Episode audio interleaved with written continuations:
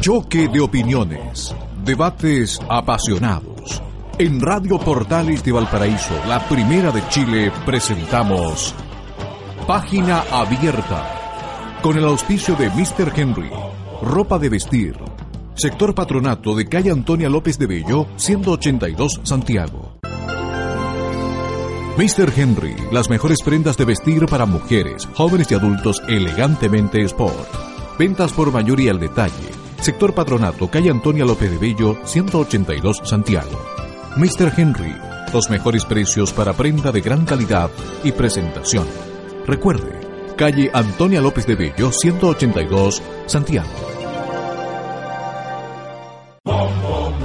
Con ustedes, Página Abierta, con Víctor Musa y Nicola Hadwa. Buenas noches, eh, un capítulo más de Página Abierta aquí en Radio Portales Valparaíso en la frecuencia 89.5 FM y en la frecuencia 840 AM para todo el mundo a través de portalesfm.cl. Página Abierta se emite de lunes a viernes a las 22 horas. Bienvenido Nicola, ¿cómo estás? Buenas noches. Bien, gusto saludarte, ¿Cómo te ha ido? Víctor. Bien, bien en general, bien. Bueno, eh, Nicola, hemos tenido mucha aceptación por los programas que hemos hecho sobre Palestina y sobre Medio Oriente y, y también sobre Siria. Porque me contaba una auditora que hay una persona que se encarga de este tema que tengo entendido que es la radio Nuevo Mundo que se llama Coloane. ¿Está bueno? Francisco, Francisco Coloane. Sí, no sé Sí. si es hijo Sí, sí, o lo conozco, familiar lo de, conozco. de- Eh, del hijo, te lo Sí. puedo decir yo. Ah, ya hijo. no está en la radio Nuevo Mundo. Allá no está en la radio Nuevo Mundo, porque nos contaba Raúl Alá, por Marcele. está Y- en la radio, eh, perdón, Raúl Alá nos contaba que era Coloane el que hablaba del tema, ¿te acuerdas? Sí, sí. Bueno, eh, les contamos a los auditores que viene el viernes en la noche, vamos a tener a- al embajador de Siria, ¿cierto? En exclusiva. Va Es ser- el primer, la primera entrevista que va a dar en, a un medio de difusión en Chile. Bueno, muy interesante. Ya conversaremos sobre Siria eh, eh, en el, el viernes, ¿no? Le agradecemos al embajador que nos prefiera en un momento tan difícil para Siria, obviamente, ¿no? Por supuesto, ¿no? Y es, es preocupante la situación en que está, entonces... Es horrible, horrible. Yo creo que los auditores van a tener ahí de primera mano la información que no sea la información tendenciosa que entregan las agencias americanas. Bueno, presentamos nuestro panel, panel de adultos, panel local, panel de autoridades locales. Eh, Iván Buscovich, bienvenido. Hola, buenas noches. Saludamos a los Radio Escucha. También bienvenido Jorge Bustos, Buenas noches. candidato al CORE. Exacto. ¿Por qué partido? PH. Partido Humanista. Partido Humanista. ¿Y quiénes son ellos? Eh, Tomás Hirst fue candidato y va de candidato el compañero eh, Marcel Clau. Ay, ay, ay. Oye, también está con nosotros Enrique Kisteiner, que le damos la bienvenida, no había dejado abandonado, pero estaba enfermito, ya lo vemos bien repuestito. ¿Cómo estás? Muy bien, Víctor, un, un gusto estar aquí nuevamente, pues ya estamos recuperados. Qué me bueno. dio un viejazo, como se dice, un lumbago que me tuvo tres semanas ahí botado. Bueno, Ah, por lo menos pasa- ¿eh? pasaste agosto, ¿cierto? Sí, pues estamos sobreviviendo, menos mal. Eh, Enrique Kisteiner es administrador regional y jefe de gabinete del gobierno regional del intendente Raúl Celis. Ex candidato de RN a consejero regional Core por Valparaíso. ¿Qué pasó? ¿Te duró poco la Y lo- candidatura? Y, y lo marcó fuerte, ¿ah? ex. ¿Ah? Ex, ex candidato, güey. Claro. Sí, la verdad es que, bueno, hicimos una, una pre-campaña para hacer, eh, intentar ser candidato a Core.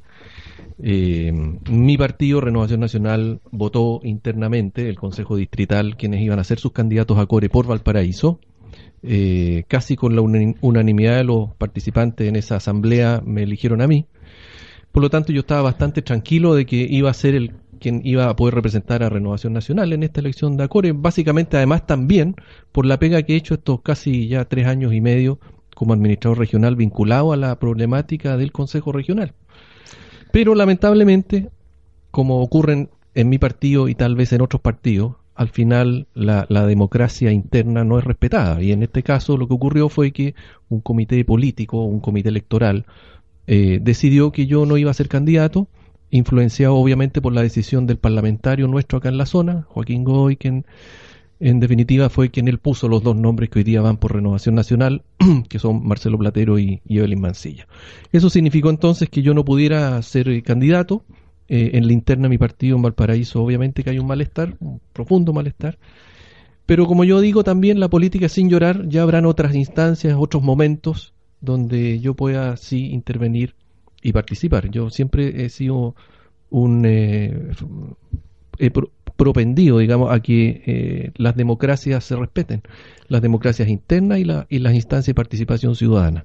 Entonces, mi próximo objetivo va a ser Obviamente, eh, en abril del próximo año hay elecciones de partido. Voy a postular como candidato a presidente regional de Renovación Vas a la Nacional. pelea dentro del partido. La vamos a dar adentro, vamos a ganar las instancias partidarias y desde ahí generar un cambio interno, porque yo creo que el partido tiene que abrirse además a no solamente la militancia, sino que también a los simpatizantes, a los independientes que puedan intervenir en los procesos. ¿Te, llegó, ¿Te llegó de alguna manera la crisis de la derecha? ¿Lo consideras así? es que yo creo que no solo la crisis de la derecha, es una crisis de la política en general, de los partidos políticos. Los partidos eh, tienen que entender que tienen hoy día que abrir eh, sus eh, ventanas y puertas de participación a todo el mundo y no encerrarnos en cuatro paredes a los grupos que somos militantes.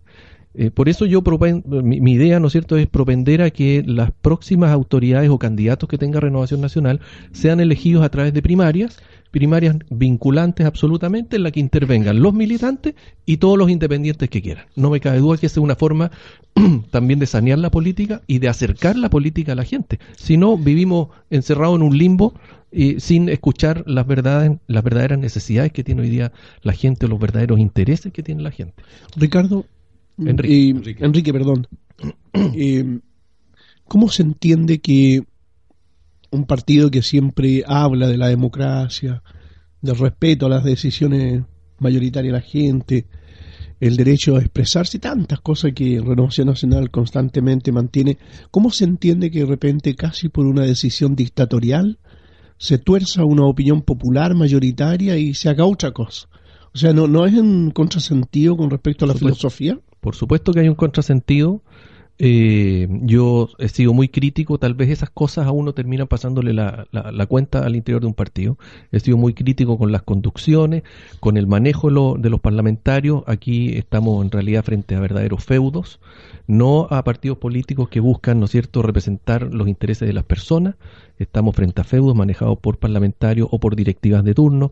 Y lo que yo quiero, obviamente, es cambiar eso. Y he luchado para eso. Yo tengo la, siempre digo, tuve la fortuna siendo muy joven de ser fundador de Renovación Nacional, eh, el acta constitutiva, porque yo creía que la derecha tenía que tener un partido que creyera en la democracia, que participara en, en el restablecimiento de la institucionalidad en nuestro país, que se abriera a lo que todos queríamos en ese momento, a un cambio en nuestro país. Y, y- y veo que mi partido ha perdido ese norte. Entonces, eh, también asumo mi culpa de no haber intervenido en los procesos internos más activamente y es lo que hoy día espero hacer junto a un importante grupo de, de- de Se, militantes. se viene unos andón de la quinta región entonces. Bueno, tú, Fíjate- tú has dicho algo bien día- el otro día- interesante. El otro día me lo decía un, un amigo en son de broma, lo mismo que estás haciendo tú, pero yo estoy dispuesto, si es necesario que me digan eso, a hacerlo, porque es, ne- es- es necesario, si la política tiene que refrescarse, y no solo refrescarse, la política tiene que acercarse a la gente. Nosotros no podemos seguir hablando lo que nosotros creemos sin representar eh, a la ciudadanía. Y si eso, perdóname que me tomo Sí, un por minuto, favor, por si eso significa a veces alejarme de, de, de, de lo que el partido en general piensa o, o pelearme con los próceres que estén dirigiendo, me da exactamente lo mismo, porque yo creo que la dirección que tiene que tener el partido es lo que hoy yo estoy transmitiendo, y lo digo porque lo siento y porque lo he vivido estos tres años en mi trabajo con eh, permanente cercanía con la gente, sin hacer distingos políticos y tratando, obviamente, de darle soluciones. Si para eso estamos. Cuando tú eres funcionario público, tenés que buscar la forma de dar la solución a todas las personas y no hacer diferencia y ojalá en, buen, en buena onda, ¿no es cierto?, en, buscando vínculos, alianzas y solucionando la, la situación. Eso es lo que yo he tratado de hacer y lo voy a hacer con mucha más fuerza al interior de mi partido. Fíjate que es preocupante lo que tú dices porque eh, Víctor muy bien mencionaba a Osandón, que él, eh, un tipo que tiene, goza de una de una simpatía salvaje en su distrito, pues en- él como alcalde de Puente Alto. Sale solo casi. La, Oye, la pero- última elección tuvo un 75% de los Pero votos. claro, sí, un, un tipo muy... Ahora, él tiene una virtud, fíjate que eh, lejos de apreciarla, el partido este, eh, la ha condenado. Él tiene la virtud de decir, mira, hemos cometido tal error, creo que debemos enmendarlo, creo que no actuamos bien en esto, creo que hemos hecho mal esto otro. Y el hecho de haber sido honesto, sincero, autocrítico, le pasó la cuenta, porque lo, lo persiguen ahora como que fuera un enemigo del partido. Entonces, es horrible. Sí, y eso es porque no estamos acostumbrados a decirnos las cosas como son. Estamos acostumbrados, ¿no es cierto?, a, o, o a recibir órdenes o a obedecer. Y eso no puede ser. Los partidos tienen que haber discusión interna. Y, y no porque yo en algún tema pueda disentir contigo voy a ser tu enemigo.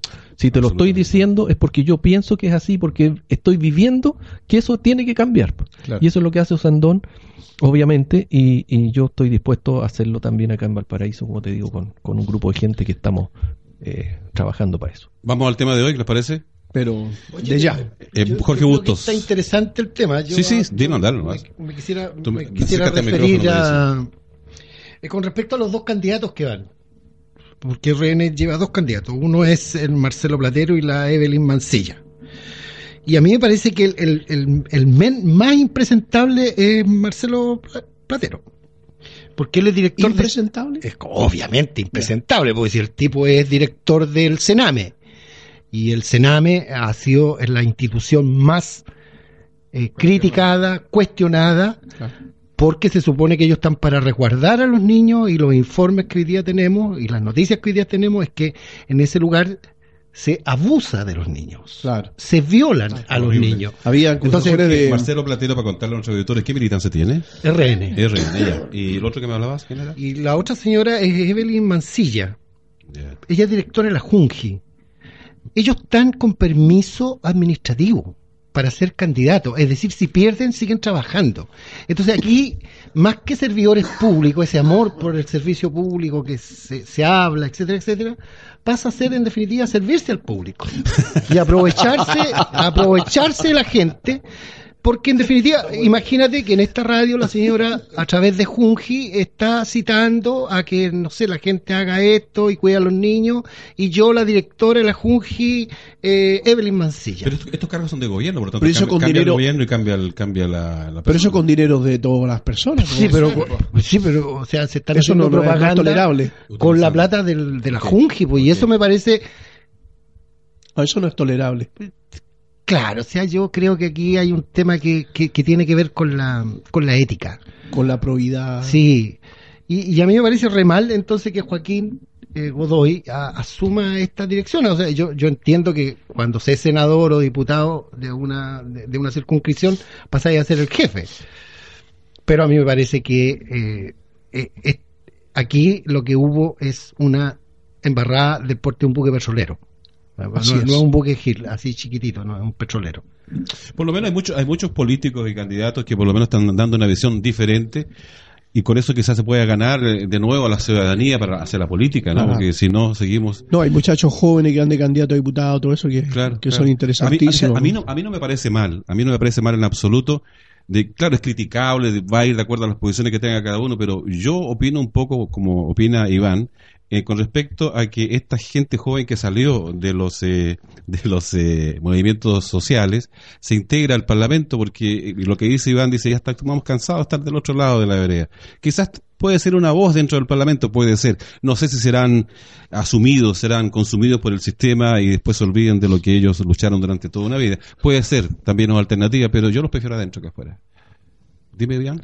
Yo lo que quiero decir es que coincido plenamente con lo que han dicho los anteriores panelistas que han usado de la palabra antes que yo.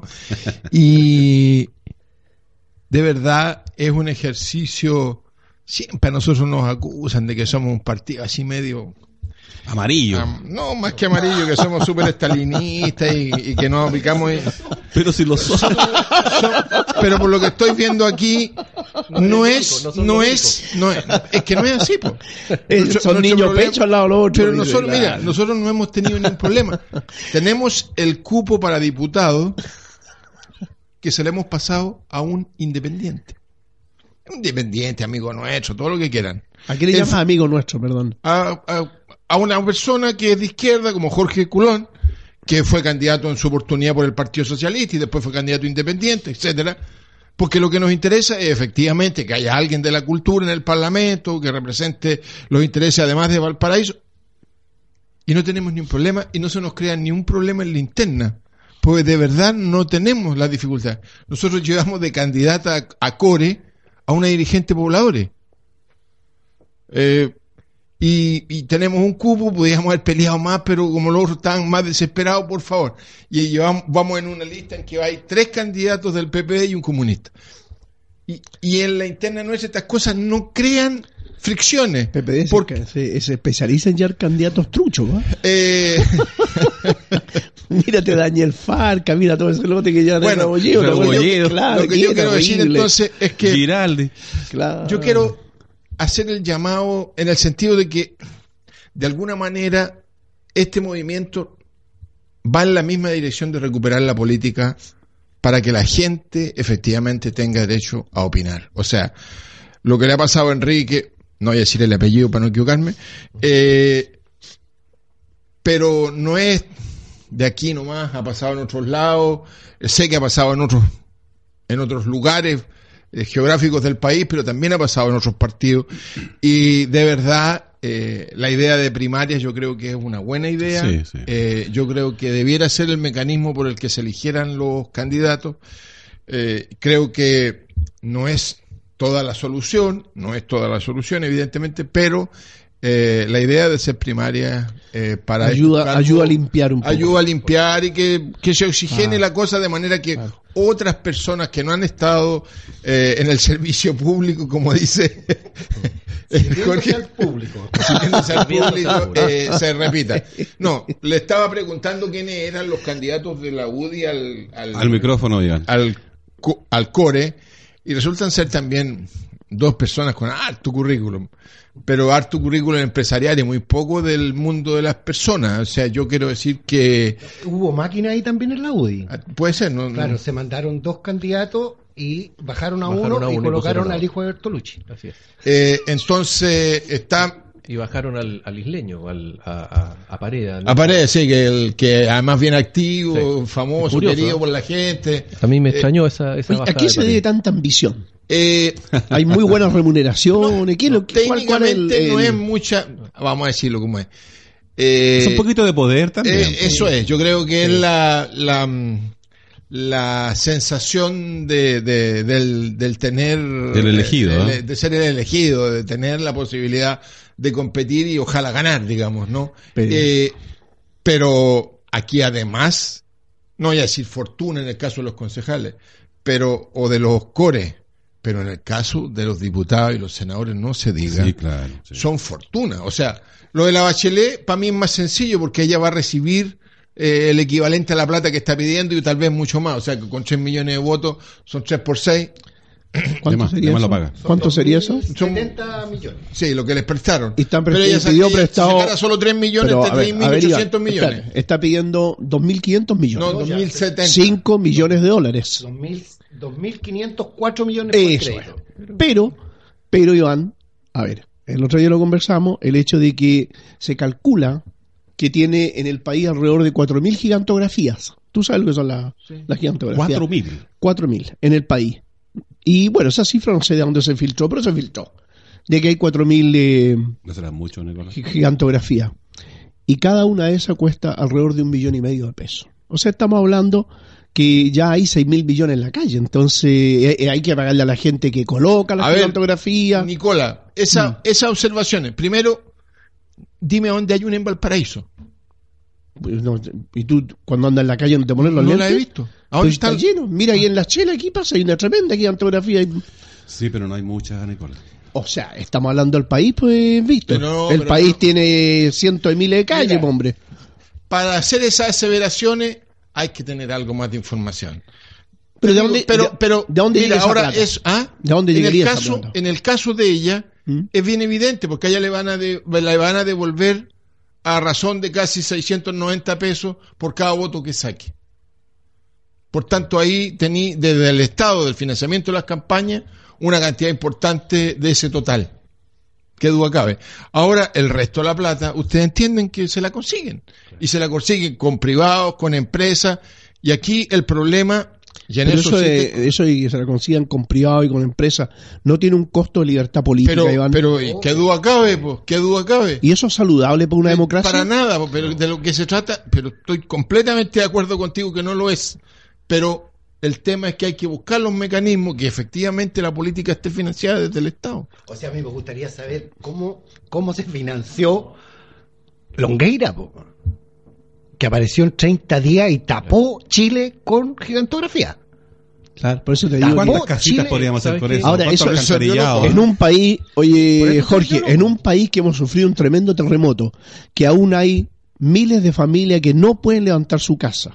¿No les parece un insulto si que se tenga tanta fortuna No, en campañas si políticas? Si ese es el punto. Si ese es el punto. Si el punto es que hoy día el, el- el Estado y tener el poder del Estado tiene mucho mucho vuelto. O sea, estoy diciendo inversión. Tiene mucha Es inversión. una inversión, Es dices una tú. inversión, pues.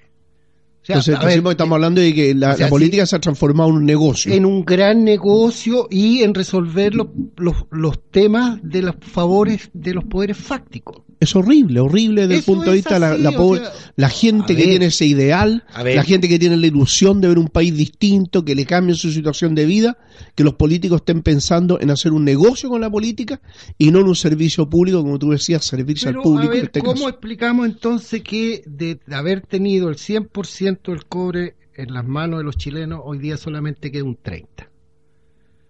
Y el resto haya sido entregado a las transnacionales. Ahí Ese es un dato. Claro, hay un buen dato. ¿Cómo se explica que hoy día funcionen cuatro operadores en Chile en los puertos y esos puertos fueron construidos por todos los chilenos? ¿Cómo se explica que la telefónica, que era chilena, del Estado, hoy día esté en manos de los españoles y no sé quién más? Las aguas, etcétera, etcétera. Y los peces que son Es dueños de lo- siete familias. Exacto. Entonces, lo que nos queda como resumen, cuando hacemos la mirada desde arriba, que siempre nos llaman a, a mirar desde arriba, Que somos parte de los servidos, dices tú.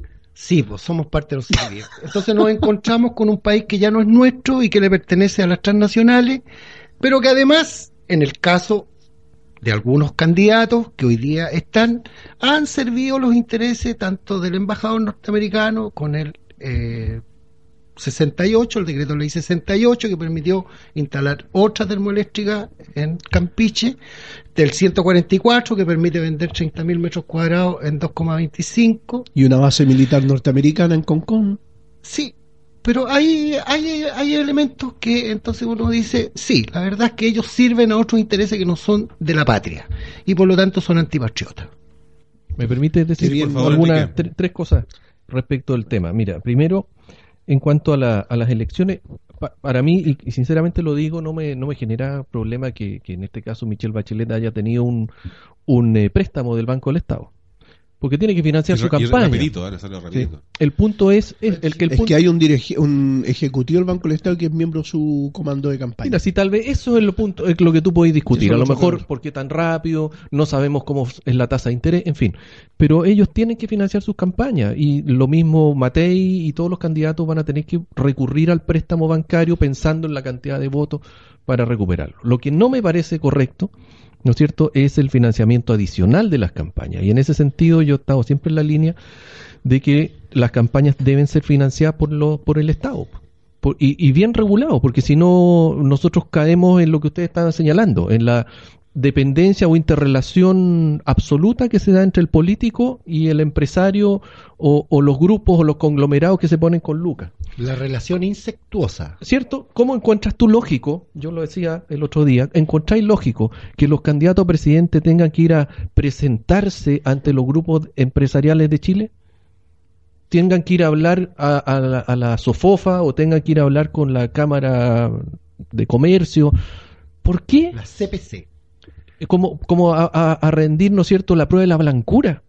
No, pues eso no puede ser porque eso le hace daño a la política, porque genera vínculos que no corresponden. Los políticos tienen que gobernar, o tenemos el día que me corresponda poder hacerlo, ¿no es cierto?, con más independencia. Y esa independencia te la da la igualdad de acceso al financiamiento de las campañas. La transparencia. ¿eh? Es decir, nosotros Oye. votamos y, tra- y, lo- y los que salen elegidos trabajan pa- Para uno. para los poderosos. No Así para es, la gente que así lo elige. Eh, hoy día es así, po. Hoy Así, día- claramente. así es hoy día. Yo estoy de acuerdo en Víctor, eso. antes de pasar al tema directo ¿Te de los cuenta 40 por qué años, me, me vetan en el partido y me... y me solo, solo una cosa, no, fe- Enrique, bueno, felicitarlo por la, la- la honestidad en decir las Pero con lo que cosas. has dicho hoy día no te van a poner ninguna Pero mm, no, no, pero sí, eso es lo que la gente tiene que valorizar, la honestidad de las personas. Claro. Ahora mira, te digo que para terminar y pasar al tema de los 40 años, que debemos hacerlo, hay una cuestión que es bien importante, me- dimensionar, y para que los autores también puedan dimensionar esto. Cuando hablamos nosotros de 2.500 millones de pesos en una campaña y otros 4.000, 6.000 millones más por otro lado, estamos hablando ni más ni menos del valor de 10.000 casas a 250.000 pesos, que son las casas que le están entregando a la gente que sufre el terremoto. Claro.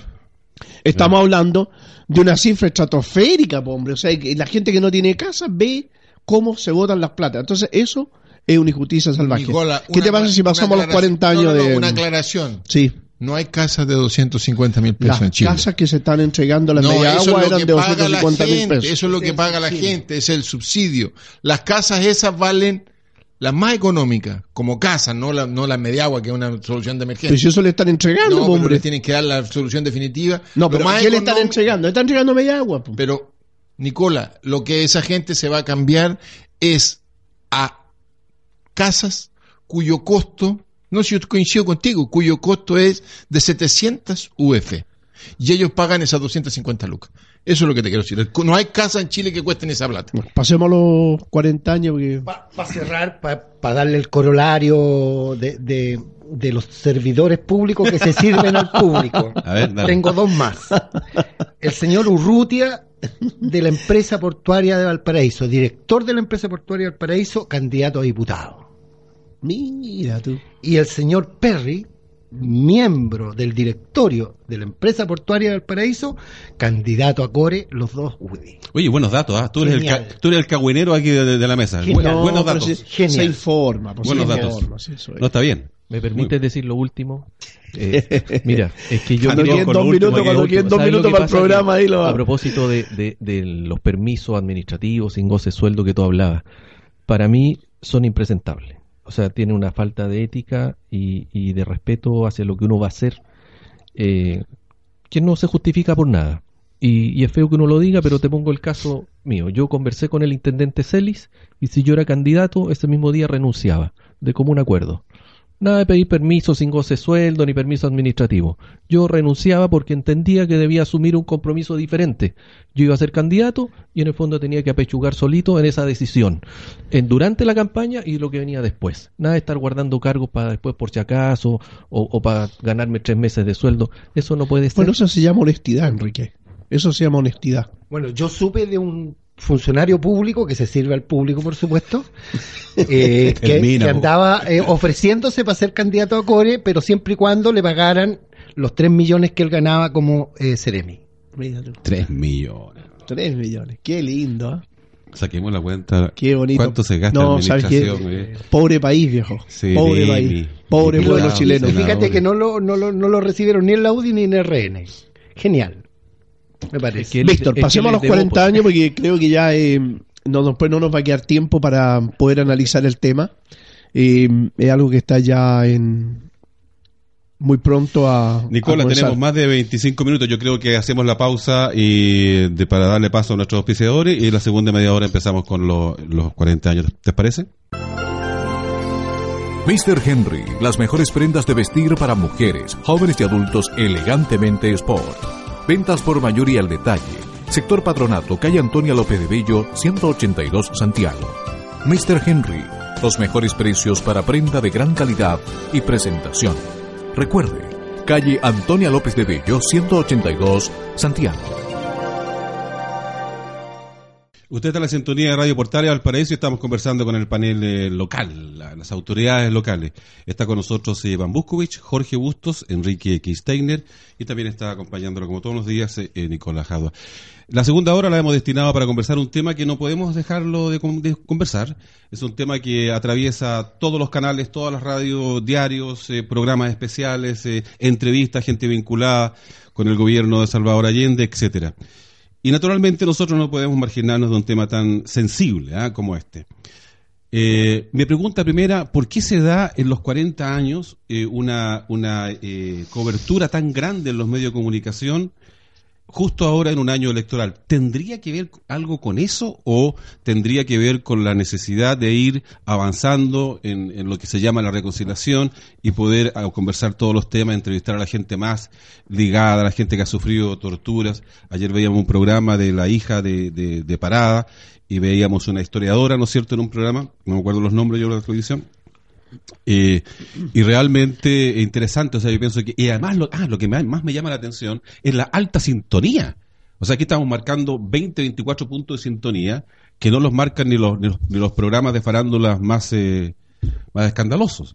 O sea, quiere decir que hay una contradicción. Por un lado se dice que no habría interés de la gente, ah, otra vez hablar de la unidad popular y lo que pasó, o que la gente no está interesada en la política. Sin embargo, ahí está la audiencia eh, eh, atenta a lo que está pasando en la televisión. ¿Quién quiere tomar la palabra? Eh, quiere. Por favor, Iván. Mire, yo creo la explicación de por qué esto pasa, creo que tiene que ver con la evolución política que hemos tenido. O sea, qué duda cabe que durante la dictadura eh, estos temas no se tocaron. Y en la transición fuimos muy débiles en su tratamiento. Eh, de hecho, tal como tú lo señalas en la introducción del tema, recién ahora se están mostrando las imágenes que tienen los canales guardadas desde aquel entonces. Estamos hablando de 40 años atrás. Les recuerdo que el gran reventón de esto lo tuvimos cuando fueron los 30 años.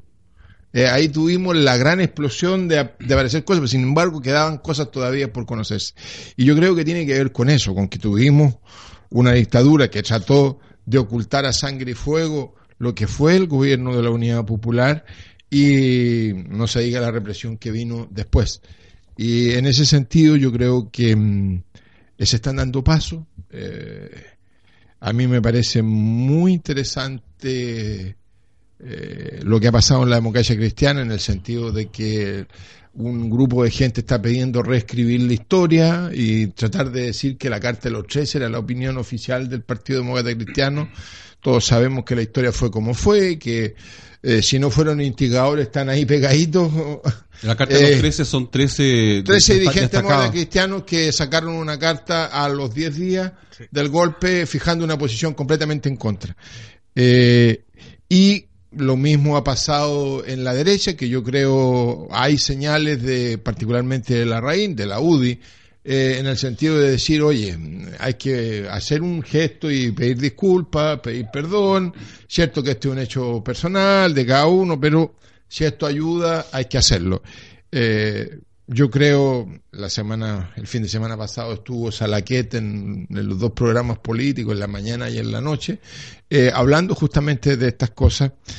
Y yo creo que van a pasar más cosas en esta misma línea, porque la ciudadanía quiere conocer más de lo que pasó y, y pasar de la caricatura del gobierno de la Unidad Popular eh, unos que dicen que la cosa fue toda perfecta y otros que dicen que fue todo malo, y yo creo que hay que valorarlo como lo que fue. Una experiencia, un, un proyecto que falló naturalmente, porque después vino un golpe tremendo, eh, pero que intentó por la vía democrática imponer un régimen distinto del que teníamos. Y de ese punto de vista, yo creo que por eso el mundo, el mundo eh, ha reconocido el mérito de particularmente Salvador Allende y los líderes de aquel entonces que hicieron eh, la gesta de septiembre del, del 70 eh, que permitió después que él asumiera como presidente. Y digo el mundo porque no hay país en el mundo donde no haya una calle Salvador Allende. Eso es un hecho de la valoración que se tiene en el mundo de la figura de Salvador Allende y no del dictador, por ejemplo, que está en la, junto con el resto de la escoria como puede ser Hitler u otros dictadores. De manera que yo creo que se está revalorizando lo que se hizo y la gente lo que quiere es conocer lo que pasó en el gobierno popular y de la represión que, que hubo después, de la cual eh, poco a poco se van abriendo las páginas eh, del periódico. Jorge, ¿tú qué opinas al respecto? Yo, yo quisiera partir diciendo que la primera de las 40 medidas de, de Salvador Allende, del gobierno popular, dice que ningún servidor público podrá hacerse rico con su función. Esa es la primera medida. Como, como los diez mandamientos, eh, es el primero. Sí. Y, y fíjate que eso generó, obviamente, muchos problemas. Salvador Allende, junto con la unanimidad del Congreso Nacional, fue capaz de nacionalizar el cobre. Eh, Salvador, Allende es parte de, yo diría que de las grandes figuras eh, de, de nuestro país. Eh, a 40 años todavía, escucharlo y ver el YouTube está, está lleno de, de sus discursos, eh, todavía uno entiende el porte de estadista que tenía. Y su imagen, obviamente, era la que movía masas y cientos de miles de personas. Eh, yo diría que a 40 años todavía no vemos a los trabajadores en la calle como los vimos en 1973. Claro, claro. Y Allende logra eso. Y los partidos que lo acompañaron lograron eso, lograron que los trabajadores eh, intentaran entender que eran los dueños del país y que por lo tanto la política, el quehacer, la economía tenía que ser dedicada a ellos, a las personas. A mí me parece que los 40 años nos dejan un sabor amargo. Todo aquello que, que evolucionó el ser humano, particularmente los chilenos, con sus capacidades, con sus discursos, con sus visiones, yo creo que está en el suelo. Estamos en el fondo. Los trabajadores hoy día les interesa un carajo si nos roban el cobre, si nos venden los puertos, si tenemos una pésima salud, si nos suben el agua, si nos suben la luz, si se la entregan a transnacionales, etcétera, etcétera. Hoy día los trabajadores han bajado los decibeles de la capacidad que tuvieron. Obviamente la represión ayudó mucho a ello. Eh, asesinaron a los mejores hijos de nuestra clase, de la clase obrera, y, y fuimos perseguidos. Yo soy hijo de una dirigente sindical y, y mi madre estuvo presa, yo también, yo estuve preso junto con, con, con él en el Leu. ¿Estuvieron- juntos ustedes dos con en la el? Leu, lavábamos la losa. en- ¿Con Iván? Sí. Eh, y, y ¿Tú obviamente... tenías? 16. 16 años y eras preso político. Sí, ponerle. Qué terrible, Y de 18. Guerra. ¿Y tú 18, Iván? Bueno, pero, pero son parte de la vida y son los costos que teníamos que pagar por, por pensar. Yo digo, no existe hoy día aquella movilidad de intención que había en ese tiempo. Yo me levantaba a las 7 de la mañana a picar calles para colocar el desagüe. Y me iba al frente de la Universidad Católica cuando la tenían tomada a cargar sacos de harina para llevarlo a las panaderías. Nosotros éramos jóvenes que entendíamos que era nuestro gobierno. Ese proceso, De hecho, el día anterior estuvimos cargando saco ahí en la estación Barón. claro, Descargando un vagón. ese proceso, esa intencionalidad, eso de entender a la patria como la casa grande, eh, eso se ha perdido. Nos han metido el consumismo, el personalismo, el sálvate solo, La farándula. han hecho un gran daño a, a nuestro país. Y a mí me parece que 40 años lo que debemos hacer es recuperar esas ganas de, de sentirse parte de, pero además ganar eso, ganar la patria. Enrique Kisteiner, ¿cuál es tu opinión de estos 40 años? Bueno, yo escuchaba con mucha atención. eh, siempre me gusta conversar los temas de, de- de la Unidad Popular con gente que ha participado directamente o ha intervenido, como el caso aquí de Jorge y de Iván. Eh, y lo digo porque eh, mi familia en lo personal sufrió un, un, un cisma, digamos, un, un quiebre. Como La muchas familias, La mitad de mi familia tuvo que partir de este país eh, hacia México y por lo tanto es nuestra segunda patria. Mi, abuelo era mexicano, así que por eso terminaron allá. Y la otra mitad se quedó acá porque obviamente eh, tenía otro pensamiento, entre los que me incluyo porque mis padres estaban ahí. No- nosotros no, no tuvimos que, movernos de, de este país. Entonces, bueno, desde ese punto de vista, obviamente que uno no puede pasar eh, en, en- en banda lo que vivió nuestro país. Yo no me tocó vivirlo porque era muy chico, eh, pero sí ya después me tocó vivir el gobierno, eh, el gobierno militar y yo ahí, ahí empezaron ya mi- mis quiebres con la, la doctrina de la derecha tradicional. Pues yo me acuerdo desde la universidad que nosotros formábamos Unión Nacional, año 83, 84, y, y participábamos con los demás partidos que se estaban formando nuevamente, reactivando, eh, con lo que era el acuerdo nacional y la participación democrática. Eh, y nosotros no teníamos miedo para hablar de dictadura y no teníamos miedo para decir que queríamos elecciones y no tuvimos miedo mucho de votar en su minuto por el no.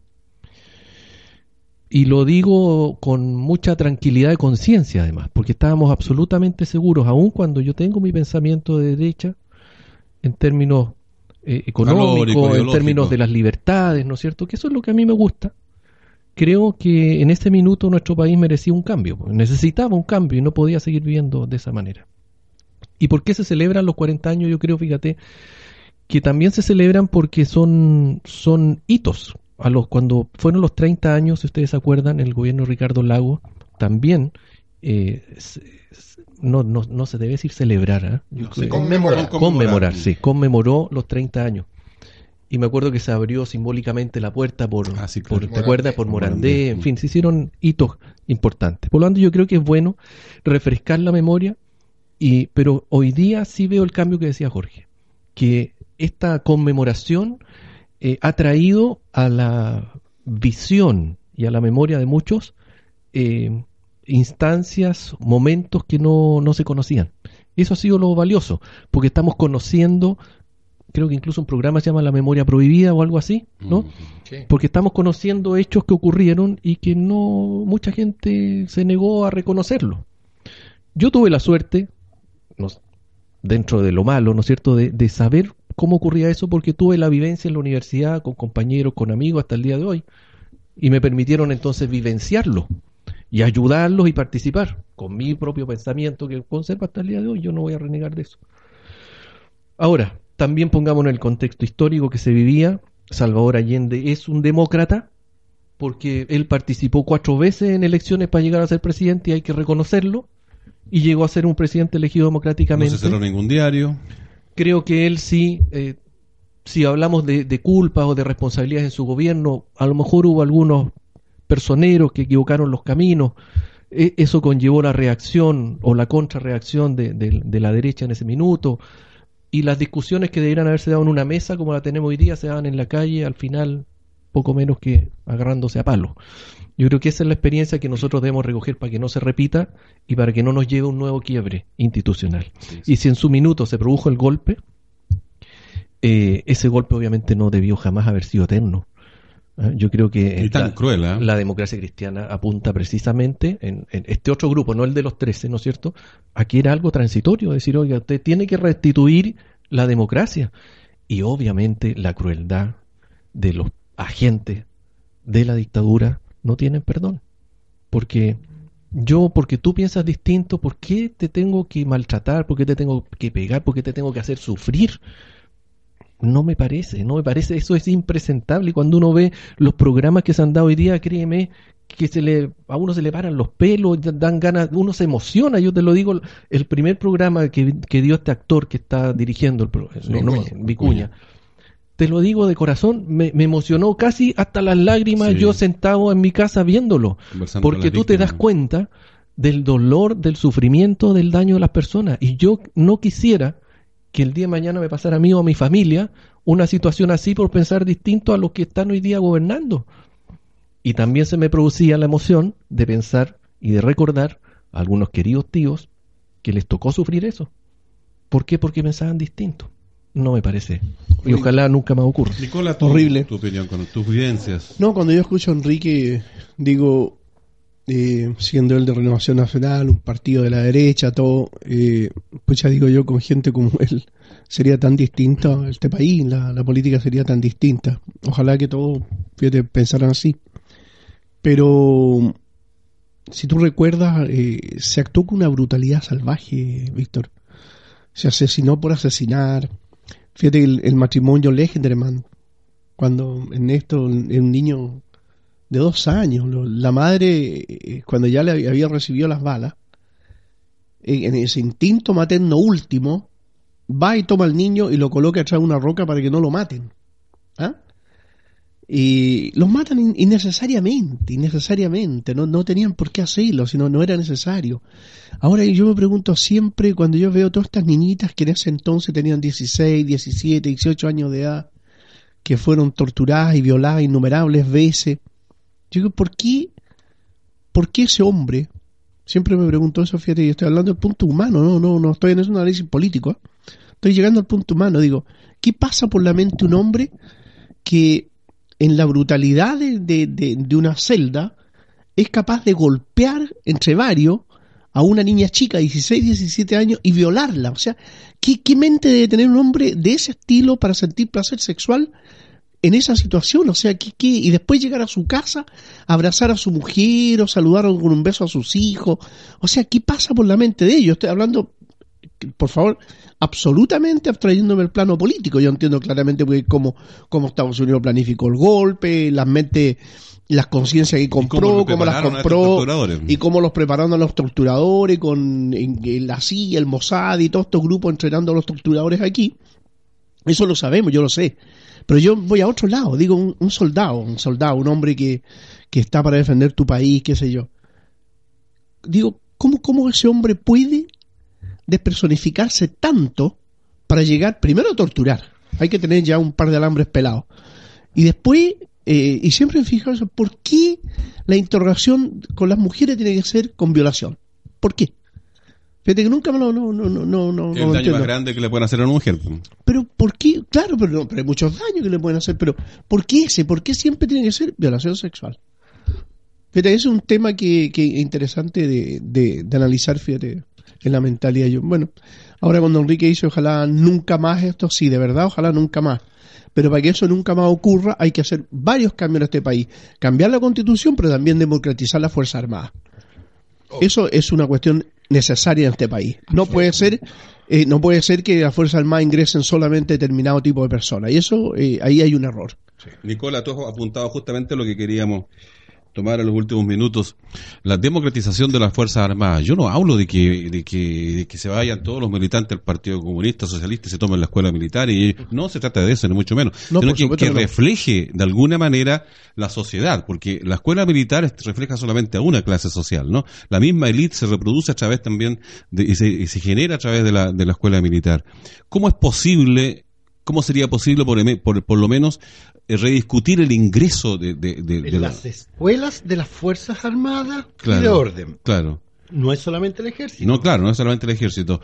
Poder, poder eh, hacer esto mucho más democrático el ingreso, Iván. Mira, eh, es un problema de la élite, tal como tú lo dijiste. El problema es que hoy día las universidades pasa exactamente lo mismo. Eh, en los institutos militares tú sabes que eh, también se pagan en Chile, no es gratis. Y, es más caro que una universidad. Yo pensé que la escuela militar no era pagada. Estás equivocadísimo. No, sabía. Estás equivocadísimo. Yo pensé que era gratis. ¿eh? No, están equivocados. Es una universidad, o sea, cuesta más que en una universidad una pedagogía, para, para decirlo de alguna manera. Pero eso es el equivalente a la enseñanza media, tengo entendido. No, no, no. Las universidades es la academia militar. La escuela militar. La escuela militar es el equivalente a la universidad. Ah, ya. Eso es. Eh, y si te retiras tienes que pagar más encima. o sea, es como todas las universidades, tú tienes que firmar un pagaré que vas a pagar y con, una, con un problema que recién hace un par de, dos o tres años atrás se establecieron los sistemas de crédito. Porque antes era billete sobre billete, no había crédito. Entonces, los únicos de alguna manera que reproducen eso son los militares que están en el activo, que pueden sostener a los, a los hijos que tienen esta preferencia por los militares. Entonces, de verdad, pero esto es exactamente lo que nos pasa con todas las universidades. Y aquí eh, no es que le quiera bajar el perfil al tema que están planteando ustedes, sino que es un tema de cómo se reproduce la élite en el país. Y la élite militar se reproduce así. igual. Igual, igual, igual porque es una cuestión completamente clasista. O sea, Estamos Pero- hablando entre 300 y 400 lucas mensuales. De eso es lo que estamos hablando. Carísimo. Entonces, ¿qué, qué hijo de pobre va a terminar en la, uni- en el- la academia La Bernardo Higgins?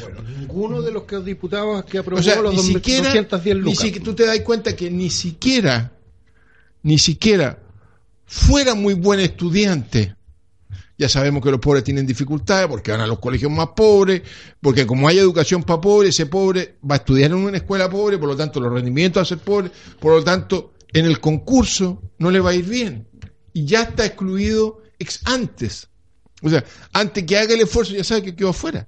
Entonces, de verdad, y después viene el tema económico que planteé primero, pero de verdad este es el problema de cómo se reproduce nuestra élite. Eh, y yo creo que ahí es donde hay que meterle eh, el diente, incluida la Fuerza Armada. Esto es con, a propósito que tú hablaste de los institutos militares, pero yo también creo que en la doctrina, en la doctrina militar en el país, si bien hemos avanzado y hoy día hay una cátedra de derechos humanos en cada uno de los institutos militares, eh, pero es una, son, no sé, serán dos horas de currículum. Eso justamente Eh, sería lo- entonces, aquí el tema es, y, y seguimos amarrados a la Escuela de las Américas, que ya no está en Panamá. Esa es una de las cosas más peligrosas que tiene. Eso sigue. Sí, no, eso es. lo que pasa es que no está en Panamá ahora. Está Todas las en Miami. dictaduras, todos los dictadores en América Latina pasaron por la Escuela de las Américas. Eh, La Escuela de las Américas no existe. O sea, ya no es una escuela que los americanos tengan fuera del territorio. Hoy día la tienen en territorio americano y está, entiendo que en Miami. Sin ningún complejo. Sin ningún complejo. Oye, pero ¿por qué si no, el- el- lo que pasa en el ejército no son políticas de Estado? ¿Por qué tendría que ser políticas de gobierno? Son políticas de Estado. Esto de ingerir, por ejemplo, los programas de estudio. ¿Qué es lo que estudian los militares? ¿Cómo se van formando? Recuérdate cuando fallece Pi- Pinochet, espera, termina. El nieto de él hace un discurso. Después de cuántos años que habían pasado. O sea, el ejército no se ha renovado, no ha, salieron algunos generales por ahí que quizás con instrucciones determinadas podían hacer algo, en, ese, en eso me refiero a Chile, de alguna manera Sí. algunos aportes, o sea, no podemos ser tan, tan fanáticos tampoco, o sea, tenemos que reconocer en Chile muchos aportes, ¿no?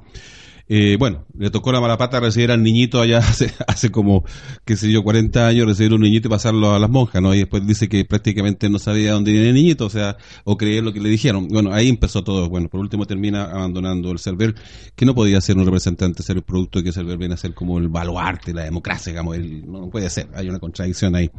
Pero lo que me preocupa a mí, porque esto no pasa a ser una política de Estado definitivo, de que no nos vuelva a pasar nunca más, porque en 40 años yo creo que existen militares que están pasando muchos igual que hace muchos años atrás. Encuentro toda la razón. Mm. Eh, de verdad, eh, yo siento que ahí eh, la democracia nuestra ha sido súper Demasiado débil. débil, demasiado débil. débil. Eh, yo creo que las correlaciones eh, han estado para hacer más cosas y ahí ha faltado voluntad política para hacer cambios más determinantes. En esto hay que reconocer que incluso Pero Bachelet, Jorge, ministra de Jorge Defensa, tiene la razón cuando él dice, y ahí concuerdo también con Iván, de que ha faltado la voluntad. Claro que ha faltado la voluntad. Si Jorge lo dice, claro, ellos dicen, esto se transformó en un negocio. Esto, la política en Chile se transformó en un negocio. La pregunta que uno le hace a los militares, que allí lo- los podríamos interpelar, ¿qué es lo que es la patria para ellos? ¿Qué es lo que es la patria? ¿Es la bandera y una constitución? ¿O son todos los bienes que han sido regalados a las transnacionales? Esa es una discusión. ¿Y cómo lo van a saber si no hay una educación están? con respecto a ¿Ellos eso, una para qué información? están? Mm. ¿Están para defender a la patria o defender los intereses de las transnacionales? Esa es una pregunta que podríamos minutos, ¿eh? hacerle a los militares. Mira, qué, qué buena pregunta. Oye, muchas gracias a todos ustedes, muchas gracias Enrique Kisteiner, eh, Iván Busco y también Jorge Gusto y por supuesto Nicolás Jauda. Bonito programa, me parece que estuvo a la altura de lo que debe ser un programa como este, naturalmente hay muchas sensibilidades, me escuché con mucho gusto a Jorge Gusto referirse a, esa vida de la unidad popular, a ese trabajador preocupado, a ese estudiante, daba la impresión que se estaba construyendo una sociedad eh, diferente. Muchas gracias a todos ustedes que nos siguen todas las noches y que lo pasen bien. Nos vemos, chao. En Radio Portales de Valparaíso finaliza Página Abierta. Fue una presentación de Mr. Henry. Ropa de vestir, sector patronato de calle Antonia López de Bello, 182 Santiago. Mr. Henry, las mejores prendas de vestir para mujeres, jóvenes y adultos elegantemente sport. Ventas por mayoría al detalle. Sector Patronato, calle Antonia López de Bello, 182 Santiago. Mr. Henry, Los mejores precios para prenda de gran calidad y presentación. Recuerde, calle Antonia López de Bello, 182, Santiago.